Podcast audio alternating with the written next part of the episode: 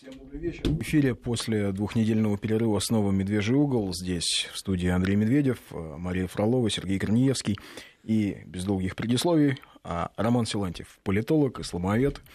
А сегодня у нас в гостях с 20 до 21, поэтому если есть вопросы, то можете задавать их по нашему номеру 5533 в начале сообщения слова «Вести». Это для СМС и номер для нашего WhatsApp плюс 7 или 8 903 170 63 63. Сергей. Две недели дают о себе знать. Ну, я просто никогда не помню.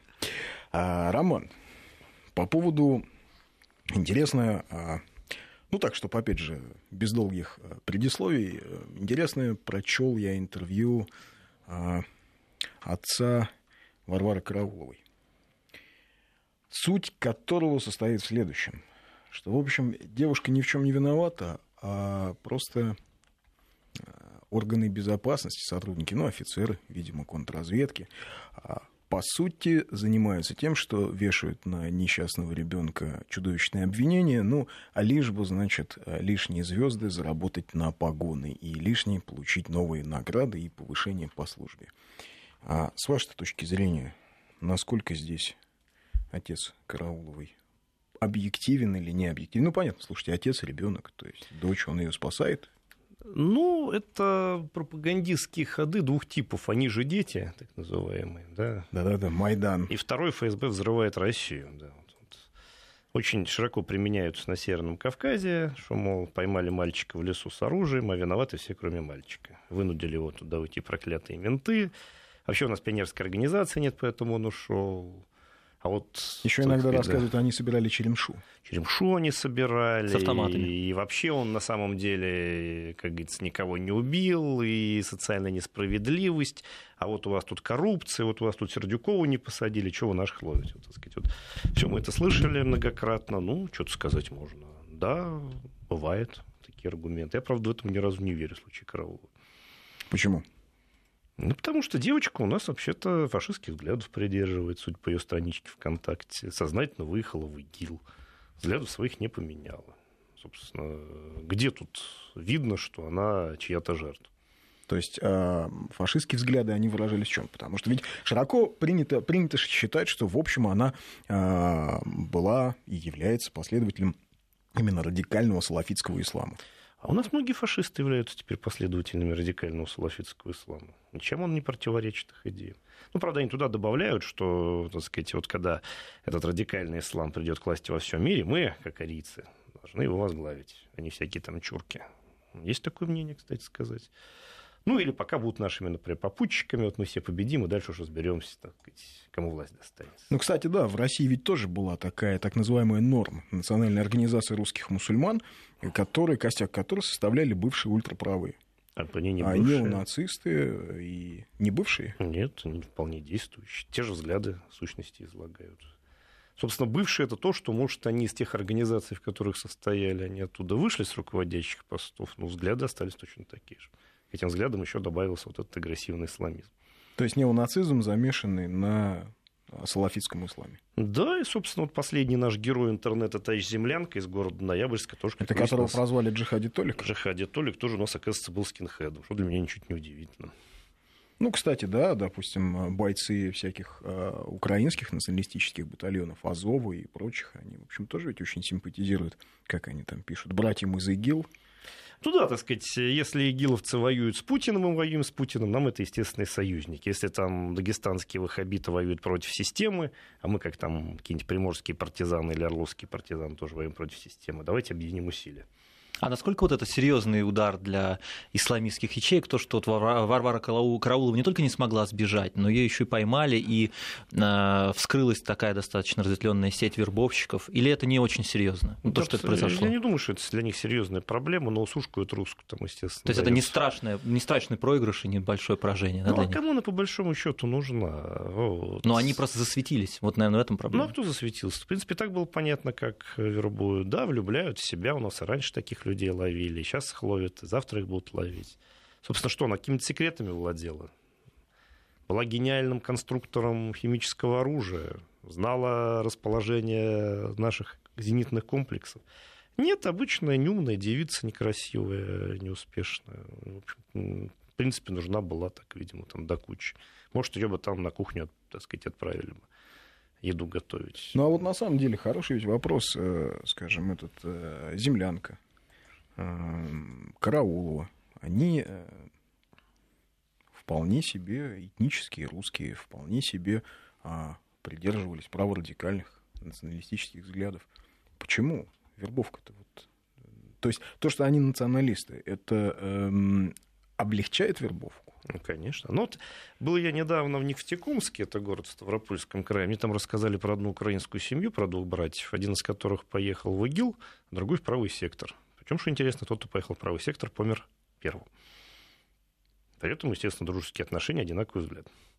Но оба они, э, они мусульмане или они неонацисты? Оба они или неонацисты. Они... Один точно известно, что ваххабит, который поехал в ИГИЛ. Тот, кто правый сектор, про него разные есть мнения. Но, тем не менее, для некоторых все равно, что ИГИЛ, что правый сектор. Где можно там убивать союзников Путина.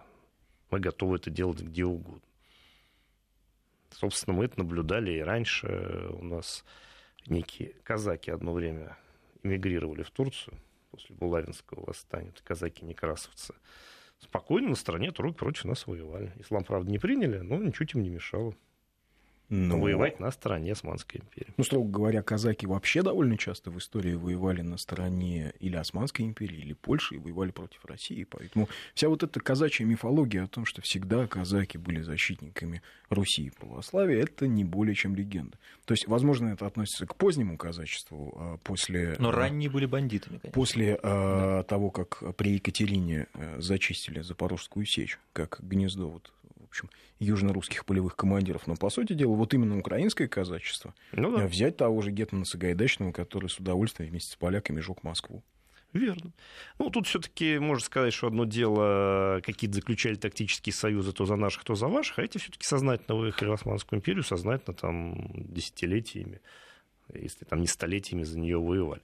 О, мощный аналитик прислал нам сообщение из Тюменской области. Почему спецслужбы поймали 17-летнюю девочку о джихаде Толика или подобного ему нет. Ответ – не могут. Но на самом деле могу сказать, что не только ловят, очень часто их просто не ловят, сразу ликвидируют на месте. И девочке уже 20, Довольно кстати. распространенная Она практика. совершеннолетняя. У нас новости, да? Да, да, новости. сейчас сделаем паузу. Новости 5533 Вести и 8 903 170 63 63.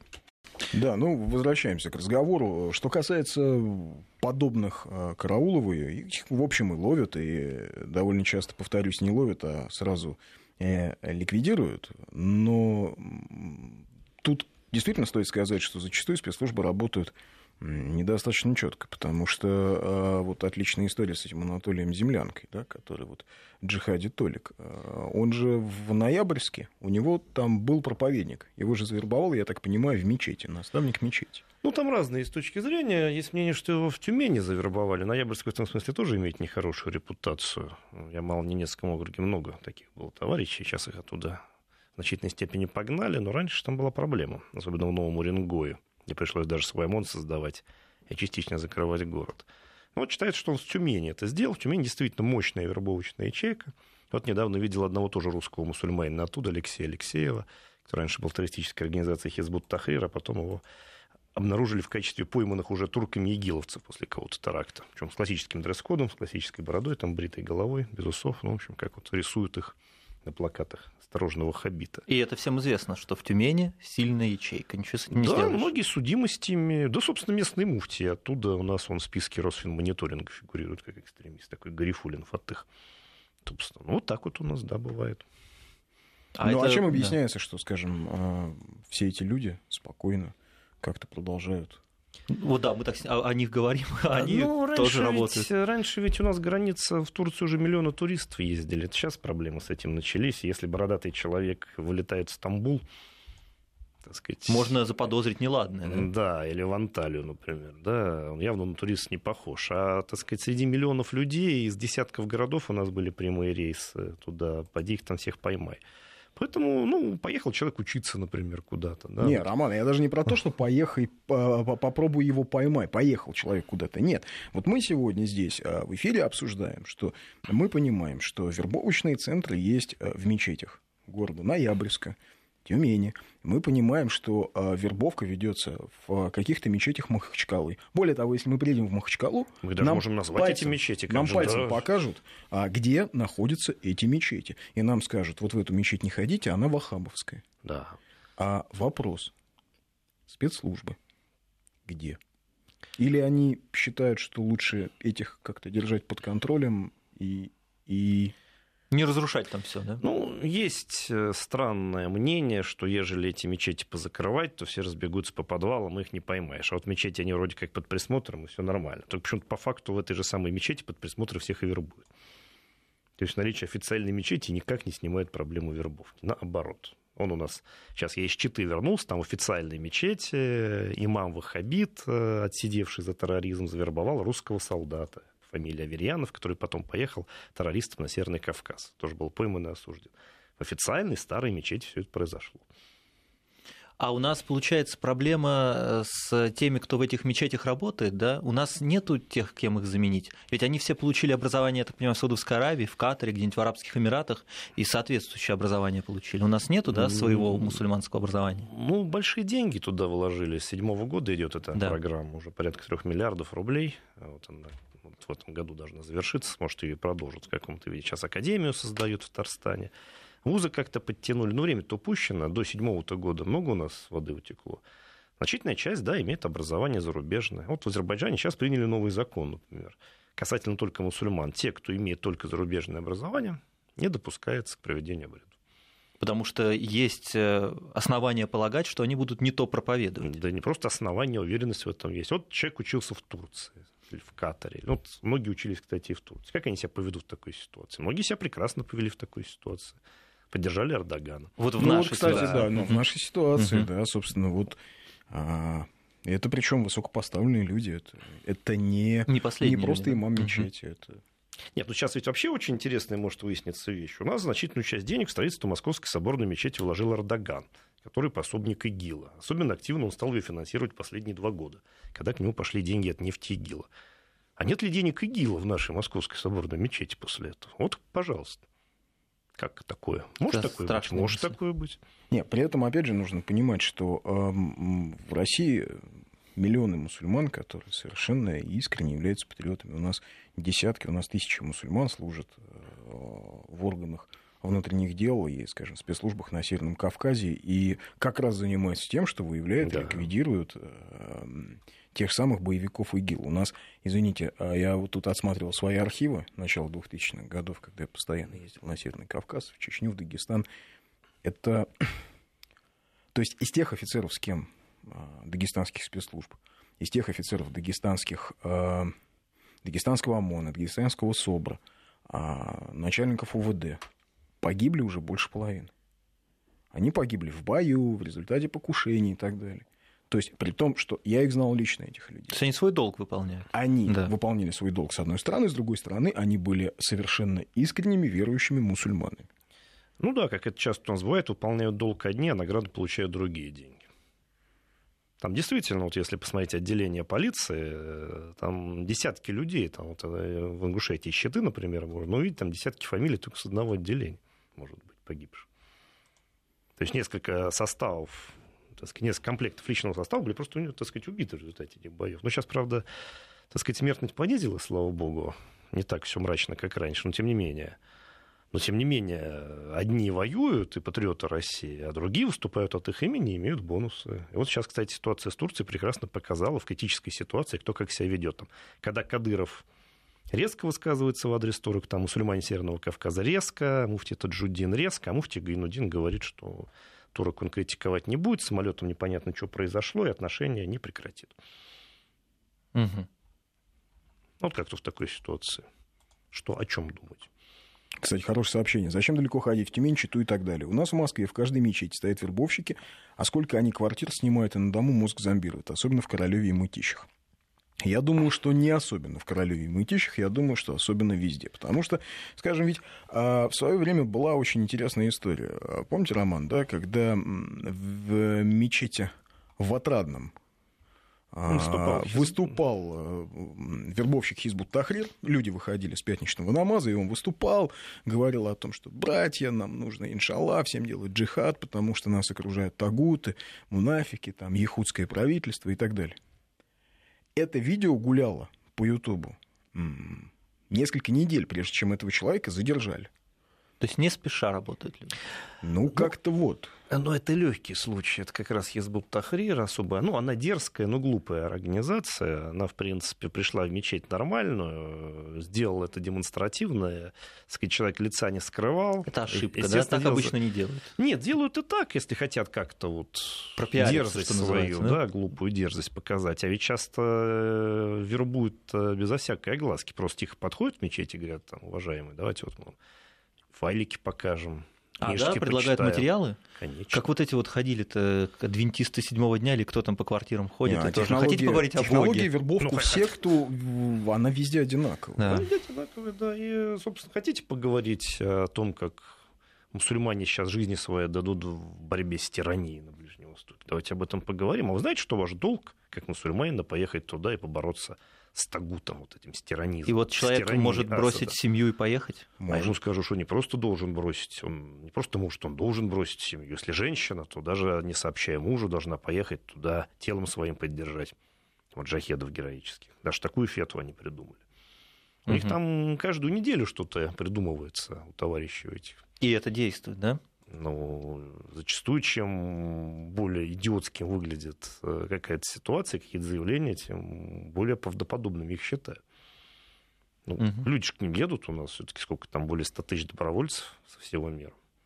А по миру сколько сочувствующих. У нас он каждую неделю только людей с русскими фамилиями из ИГИЛа там или там, или здесь отлавливают. Кстати, интересные данные по сочувствующим. А, Тут выложили эм, западные журналисты, откуда больше всего твитов в поддержку ИГИЛ. А, а, Из это США. США, Мгм. Саудовская Аравия, Катар. То есть э, Россия, Сирия, там далеко не на первых местах. Ну, Может, у них сервера просто там базируются в Америке из- из-за этого. Нет, на самом деле по IP можно определить точно откуда. Но это точные данные. Ну, ничего удивительного в этом нет, собственно. Но Америка не, не казалась вот такой, знаете, ультрамусульманской страной. Ну А вот- почему? Черные мусульмане в Америке очень сильно настроены, очень радикально настроены. Это ведь еще, с, с- еще 70-х годов организация Черные пантеры.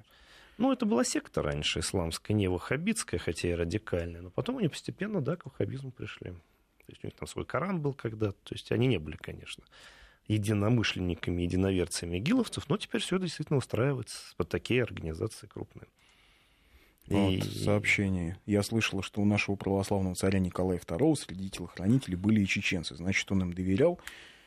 Э, Честно сказать, я не слышал об этом. него начальник охраны был мусульманин Гусейн хан Нахичеванский. Императорский конвой возглавлял. Да. Генерал-полковник. Но он был не чеченец, Он он, был был, азербайджанец, или как тогда говорили, по-моему, горский татарин, кажется, это Это называлось. были кавказские или закавказские татары они назывались. Вот. Ну, чеченцы были, генералы были чеченцы в царской армии. Ну, простите, а в дикой дивизии был чеченские, ингушские полки. Да, То есть туземная кстати, она воспоминания очень интересные о службе в Ингушском полку. Был такой выиздан в Париже в 20-е годы. Фамилия офицера Марков. а Эти воспоминания можно найти в интернете. Они, по-моему, так и называются, мои воспоминания о службе в Ингушском полку. То есть там часть офицеров были э, русские, вот, часть, как тогда говорили, туземные. А, И он очень интересные пишет э, вещи о том, собственно, как, насколько героически э, сражались э, горцы, но, с другой стороны, насколько они совершенно не понимали правил войны. То есть, когда австрияки в окопах сдавались, а горцы, чеченцы, понимали этого, дагестанцы, ингуши, они врывались в окопы и рубили всех шашками, хотя те стояли с поднятыми руками. Рубили они их потому, что не понимали, что как, как, что значит сдаться. Нельзя сдаваться там. Умри как джигит, умри как мужчина. Э, Ну, пересказывать не буду, надеюсь, что все желающие найдут. Даже он был такой Александр Чеченский у нас, воевал еще с Наполеоном. Да. По национальности был чеченец. Ну, правда, православного вероисповедания. Но он был чеченец, да, этнический э, сын э, одного Приемный, из... да. Приемный сын русского генерала. Ну, а возвращаясь к нашим дням, собственно, можно сказать, что есть какие-то мечети, где не идет деятельность а, не ведут свою деятельность а, вербовщики? Да очень даже просто эти мечети выявить. Э, ну, например, в мечетях Кадырова официальных э, поди там какую-нибудь деятельность поведи. А как э, об этом станет известно, если кто-то поведет? Не, ну вот есть четко, как там идет молитва. Да, надо молиться так, как положено. Руки держать так, как другие держат. Там имама не перебивать, в проповедь не встревать, после проповеди дополнительные проповеди не вести, книжки страны не тащить и, значит, в перерывах не показывать странные ролики ИГИЛа. Вот если ты соблюдаешь эти правила, и в мечети за этим следят, это хорошее. А следят кто? Работники мечети? Ну, где-то, э, если маленький переход, то один имам это сделать. Если переход большой, есть какая-то группа инициативная, которая даже нередко там служба безопасности может быть, которая смотрит вообще, что там делается. И доложит в случае необходимости. Да, как и в храмах, например, там бывает, если маленький переход, там священник управляется с парой подручных, а если переход большой, там огромный собор, там, конечно, бывает и охрана даже. Там не а сами прихожане их не смущают, если они попадают именно в вербовочную мечеть? Просто случайно? Ну, во всяком случае, есть мечети, в которых свободно себя чувствуют вербовщики вербовщики. То есть, если ты пожалуешься имаму, тебе скажут, что ты тут вносишь там, что ты жалуешь. Вот он имеет право на свое мнение. Вот как раз я был когда на Ямале, один из имамов этой ваххабитской мечети нам рассказывал, что ну, вопрос, а что же у вас только этих террористов в мечети сшивается? Он говорит, ну мы же не можем делить мусульман на хороших и плохих. Вот это, кстати, классический ответ человека, который крушует вербовщика. А, кстати, а с точки зрения шариата, с точки зрения сунны и хадисов, это а, соответствует нормам? Ну, вообще-то у нас Кадыров прекрасно делит мусульман на хороших и плохих. Хорошие мусульмане, они из-за Кадырова, из традиционного ислама. Плохие из-за ИГИЛ. Очень на простое деление, да. 5533 200 8 903 170 63 63. Продолжаем разговор о ИГИЛ, о вербовке. В гостях у нас Роман Силантьев, политолог, исламовед.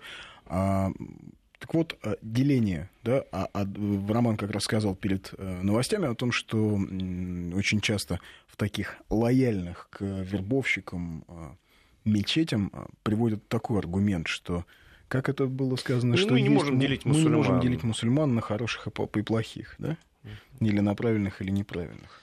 Да, это в Саратове часто можно услышать. Ну, действительно, это яркий выраженный признак того, что там вербовщики или есть, или обязательно появятся.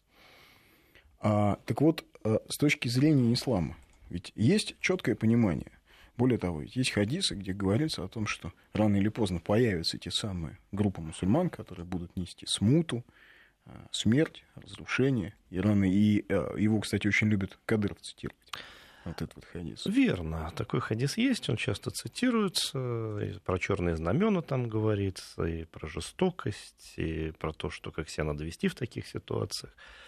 Но у них же тоже есть поддержка богословов. Сколько богословов в России джихад объявили после того, как мы начали бомбить ИГИЛ? Ведь у этих людей есть масса пособников. Ну, допустим, они не мусульмане. А Эрдоган их пособник кто? Он мусульманин? А руководство Катара, Сауду, Саудиты. Они же единоверцы игиловцы. Но Саудовская Аравия не мусульманская страна, что ли, после этого будет? Нет, ну, на самом деле, а, а когда объявляли э, так называемый джихад России, это делали люди, которых, кстати, сюда очень активно в свое время приглашали. Это и Карадаги, да. такой религиозный деятель э, ближневосточный, его сюда приглашали, как-то с ним пытались дружить. А, Даже дали два ордена, замечу. Да, а в общем потом оказалось, что вот он взял и объявил Джихад. Это к вопросу, да, что одни погибают и наград не имеют, а некоторые объявляют джихад, но тем не менее авансом получают награды. А потом возникает вопрос, а как так получилось? А потом возникает вопрос вообще ко всем мусульманам. Да? Возникает вопрос о восприятии ислама в принципе в обществе. Возникает ощущение, что, наверное, это какая-то а, а, религия, скажем, неправильная. А ведь это совершенно не так. Потому что, еще раз повторюсь, э, дело же не только в тех людях, которых мы знаем, публичные, Кадыров или э, Юнусбек Евкуров, который, в общем, героя э, России получил, скажем, не только за операцию в Косово, а еще за массу других глубоко секретных операций. И делал, он, он участвовал в этих операциях как русский офицер, а десятки тысяч никому неизвестных русских офицеров российских офицеров-мусульман, которые воевали и на Северном Кавказе, и участвовали а, в других операциях, и за рубежом, и...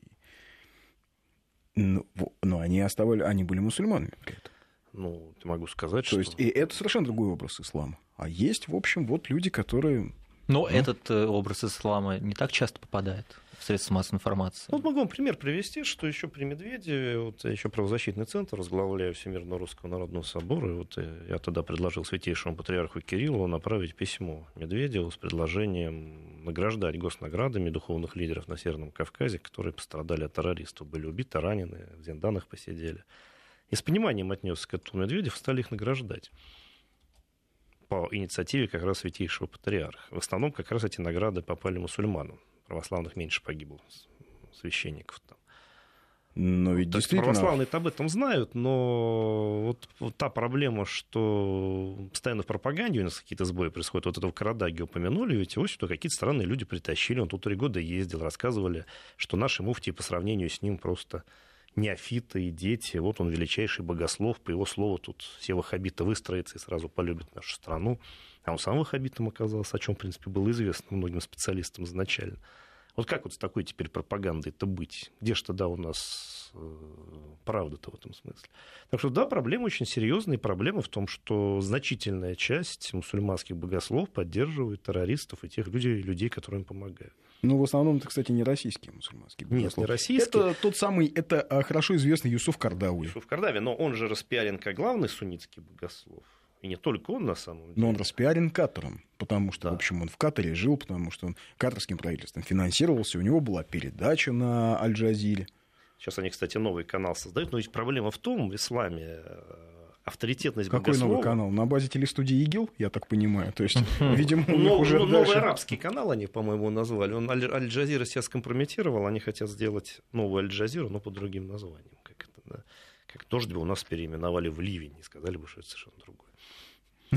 Вот. Поэтому кто сильнее распиарен, тот и богослов. Люди, конечно, есть многие гораздо умнее и профессиональные, но они просто не знают. В Ливане есть мощнейшая школа а, исламского богословия. В Сирии, кстати, мощнейшие э, Есть. суннитские Ну, вот мы с вами богословы. про них знаем. А давайте спросим граждан России, много ли они слышали о суннитских мощных богословах в Сирии? А, а как, это, как они становятся, вот эти школы, как появляются в тех или иных регионах, и как это сделать, чтобы у нас в России тоже была своя? У нас сейчас создают в Булгарии, это город в Татарстане, академию. Путин эту идею поддержал. То есть более-менее у нас вузы выстроили, несколько вузов есть. Есть, Ну, да, В исламские? Уфе, в Казани, в Грозном, в Нальчике есть у нас некоторое количество вузов, где можно готовить грамотных имамов, ну, имам хатыбов, то есть людей с высшим образованием, но чтобы богословов именно готовить, нужна именно академия. То есть у нас пока нет возможности, у нас есть возможность давать высшее образование, чтобы были кандидаты-доктора, вот так вот проведя такую аналогию, такой еще нет у нас возможности. Вот эта академия призвана как раз вот растить кандидатов и докторов богословия. Но ее только-только создают, это может затянуться довольно на длительный период, там есть свои проблемы. Ну, не знаю, есть ли у нас это время. Все-таки, мне кажется, надо как-то просить помощи сирийцев, ливанцев, азербайджанцев, с их помощью создавать нормальную организацию богословов, не та, которая у Карадаги была, этого подонка, а у нормальных, собственно, людей. Позвать туда Лашокиру Пашу Заде, который вы глава мусульман за Кавказе, и уже там старинный друг России, позвать ливанцев, позвать сирийцев, там, может быть, кого-то из Марокко, из Иордании подтянуть, иранцев, естественно, людей заведомо нам лояльных. Вот э, включить туда российских муфтиев на полном равноправии, чтобы не было там ни у кого преимуществ. Чтобы не было у нас ситуации, что потом наши муфти оказываются в подчиненном положении с теми людьми, которые нас предадут. В общем, это очевидная вещь, но не знаю, как ее будут делать, кто это будет делать. Много будут и вредительских предпринимать действий, соответственно. Но делать-то это нужно, потому что, простите, у нас мусульман а, а в стране сколько, 17%? Мусульман у нас в России ровно 10%. 10%. 15 миллионов. Не 20, не 25. По опросам 6-7%. По переписи порядка 10. Это считай Крым. Вот, вот эта цифра. И некоторые мусульманские народы сократили численность значительно вот, по сравнению с вторым годом. Так что у нас на самом деле никакой бурной исламизации не идет. Тем не менее, тем не менее, люди есть, они граждане России, они, в общем, заслуживают того, чтобы, э, скажем, свою э, религиозную идентичность Сверять. сохранять, и Мгм. чтобы, э, в общем, да, чтобы был какой-то понятный вектор. Потому что э, если, скажем, им предлагают вместо изучения ну, действительно классических трудов по исламу, скажем, там, Аль-Газали или Аль-Бухари, то есть мыслителей средневековых исламских, им предлагают какой-то с точки зрения мусульман ересь, вот от этих новообращ... от этих богословов вот второй половины 20 века, а, очень сомнительных, то, конечно, это, в общем, ну, мы просто потеряем этих граждан. Нет? Да потеряем, конечно, но при царе все нормально было выстроено. Екатерина, когда придумала муфтият и Николай I Дума довел, там все само работало. Свои были богословы, причем богословы такие, которых еще и в Египте слушали. Государство помогало, даже мечеть строило, даже, я помню, в газетах печатали типовые проекты мечети, чтобы мусульманам было проще их возводить. В православных газетах, православной Российской империи совершенно спокойно вот так вот делали.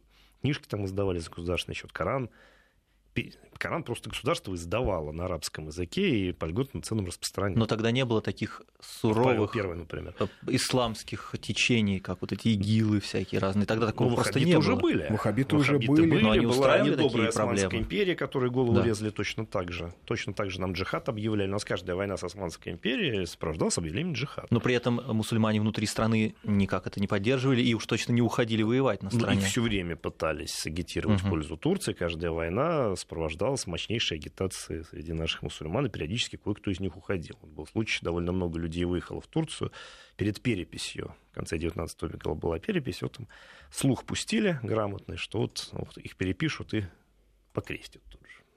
И вот довольно много выехало, поверив этому. Угу. Что, естественно, правды не было. Вот, кстати, вопрос. Что такое и как возник ваххабизм? Можем попробовать объяснить? Ну, в исламе много возникало сект. Многие из них вымерли, там и хариджитов часто вспоминают, которые по принципу махновцев, там бей красных, бей белых, себя вели, бей суннитов, бей шиитов, там секта карматов была. Ну почему, хариджиты до конца-то не извились, в общем, в... Они стали мирными. Ну, в Йемене вот, как раз, Они в Омане у нас, да, базируются в Омане, в Омане, да, да, народ достаточно мирный, Йемене, да. сидят там тихо и вроде бы никого не трогают. Хотя, может, если поглубже копнуть, многие интересные вещи выяснятся. Во всяком случае, официально от их лица ничего сейчас не происходит те же ассасины, вот эти шоколадки Кэгбери производят, там Агахан четвертый с наркотиками у нас борется вроде бы как, да, то есть вроде тоже вроде народ мирный теперь стал.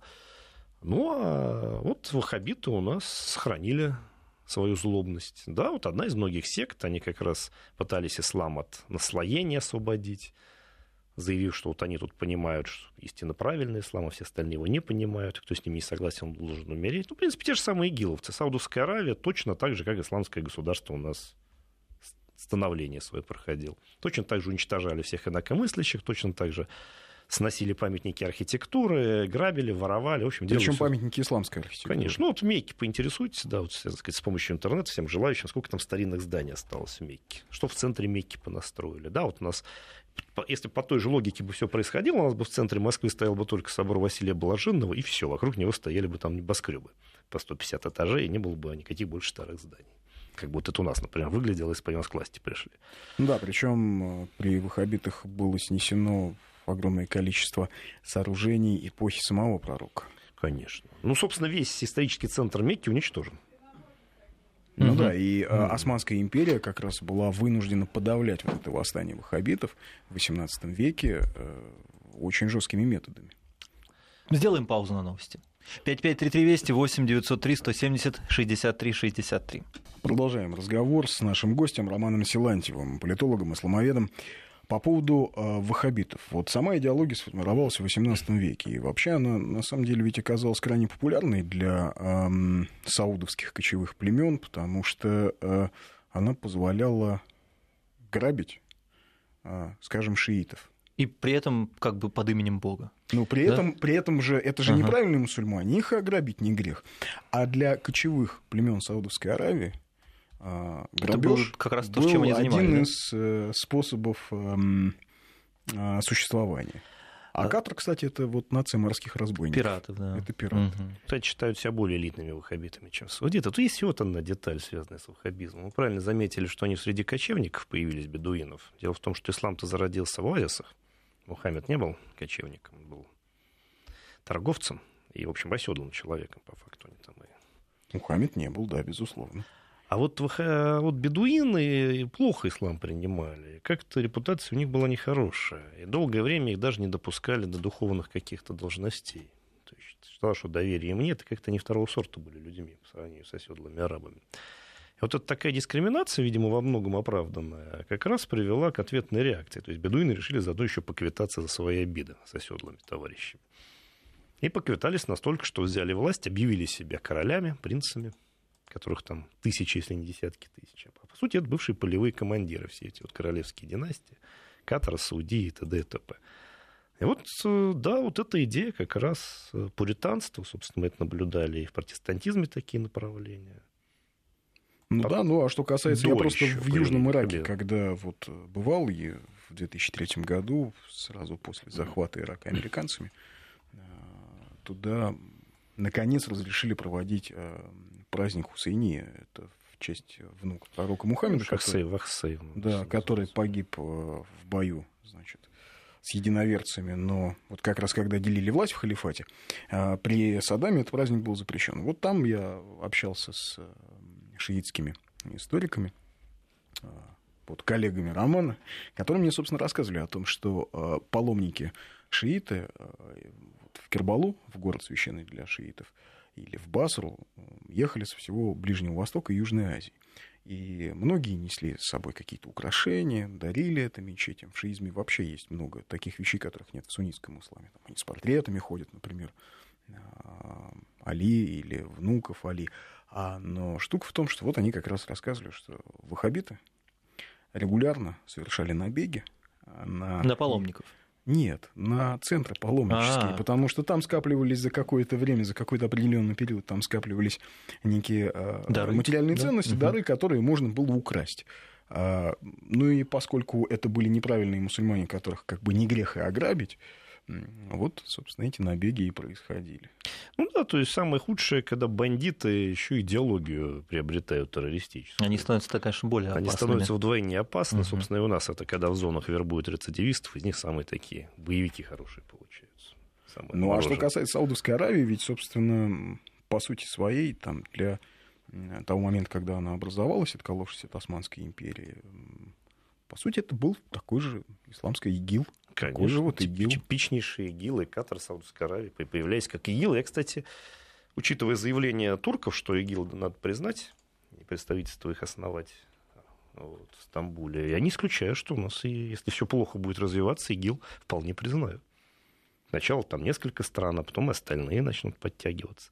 Скажу, что ну, были зверства, да, наказали там некоторых человек за это зверство. Ну, время было такое. Ну, в конце концов, никого же не возмущает, что в Саудовской Аравии существует смертная казнь.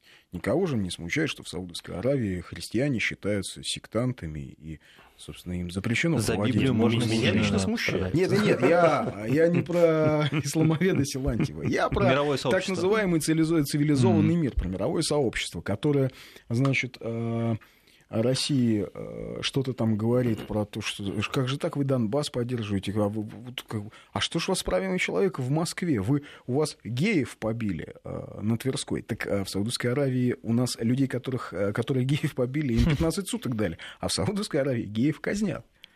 При том, что 80% населения бисексуально, да, местных граждан мужского. 80%? 80%, да, огромное количество запросов на гей-сайты из Катара, из Саудовской Эти Аравии. люди нас учат морали, да, причем не только там. У нас ведь, как мы выяснили, наших товарищей, они только ваххабизм обращали, но заодно еще и меняли им ориентацию для надежности.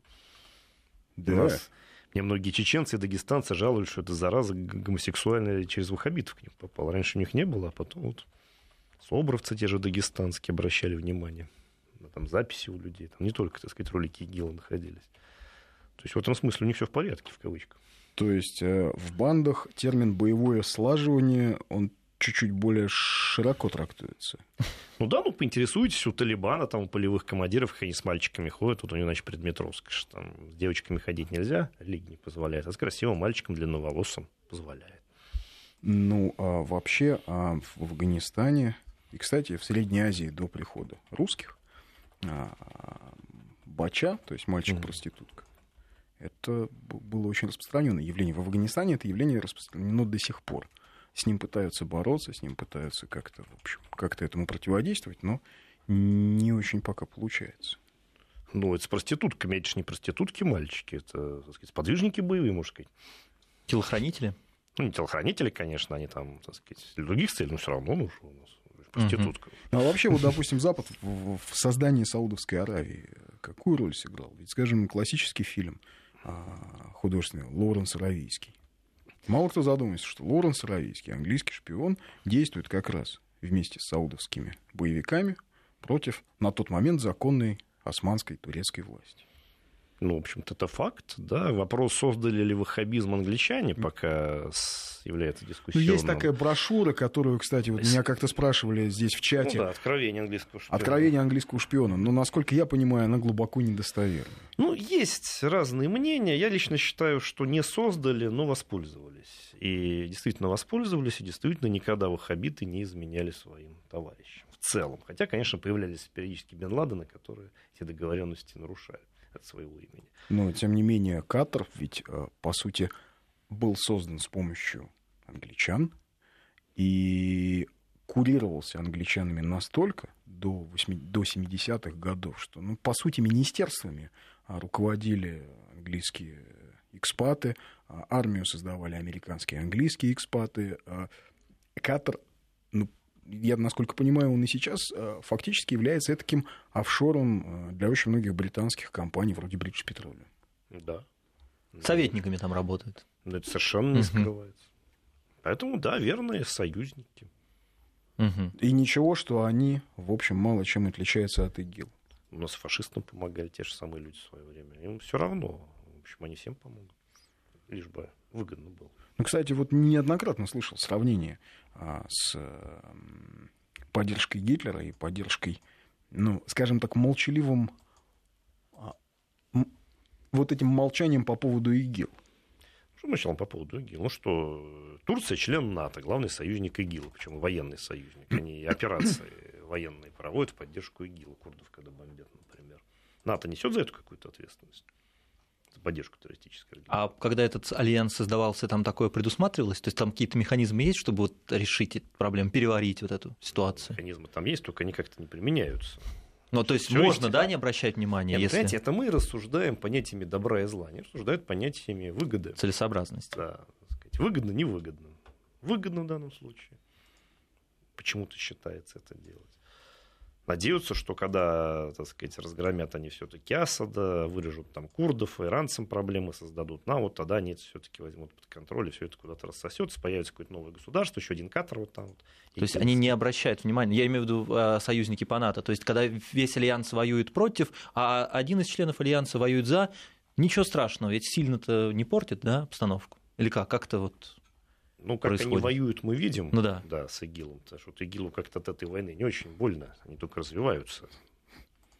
Они же Ну два, да. года, два года они получили э, Закаляются, возможность. А это же огромная пропагандистская победа, то, что они говорят, мы два года после всего, против всего мира сопротивлялись. Если даже нас сейчас победят, ну, грубо говоря, когда было соотношение 1 к 100, мы держались. Сейчас будет соотношение 1 к 500, ну, то уж, простите, не можем. И сам Мухаммед битвы проигрывал, уж простите, мы сейчас отступим, но вернемся и всем отомстим за все. Так что если даже проведут там полную зачистку и возьмут раку, я боюсь, что проблема никуда не денется. Ну да, идеология ведь не будет побеждена. Идеология, эти все сбегут, они в Катаре, кстати, сидят, все халиты игиловские. Катар бомбить пока нельзя. Там база американская, База, да. да. Поэтому, ну что, они передохнут, переименуют ИГИЛ во что-нибудь еще. А нужно ли? Ведь это, говорят, очень хороший маркетинговый ход был назвать организацию «Исламское государство». Ну, она же неоднократно переименовывалась. Сначала была там ИГИШем называлась. Да. да. Ее, кстати, можно переименовать просто в Дуля, как они себя называют, просто в государство с большой буквы. Даже не обязательно уточнять, что исламское. А, вообще? Да. Ну Кстати, да, сам- это, самое в общем, название всем у них, будет да, понятно. Самое, самое название Дуля, да, очень понятно, что по их логике никаких больше да? государств Ага. быть не должно. Вот, да, вот, там. Как Византия столица, вот столица с большой буквы. Да, вот империя, империя с большой буквы. Понятно, какая империя и конечно, какая столица. Мгм. Ну, у нас Ну да, у нас время почти закончилось. Э, Ну вот... Сейчас... Ага. О, человек прислал сообщение. Добрый вечер. Вышел на личную клетку, услышал из-за соседней двери арабскую речь. Записал на диктофон через дверь. Не хочу обращаться в полицию, так как соседи, но подозрения вызывают. Может быть, прослушаете, если прислать файл? Волнуюсь сильно. Из Москвы нам написал человек. Я думаю, все-таки лучше вам с этим файлом в полицию. Мы-то, может быть, и прослушаем но вряд ли мы э, поедем как-то решать проблему а, с э, соседями. Не, ну есть специально обученные участковые, если у вас что-то вызывает подозрение, сообщайте им, а дальше уж они как-то Они примут меры. разберутся. Ну, должны по логике вещей. И мы заканчиваем. А, Роман, надеюсь, еще увидимся. Роман Да. Силантьев был у нас в гостях. Сейчас новости, вернемся.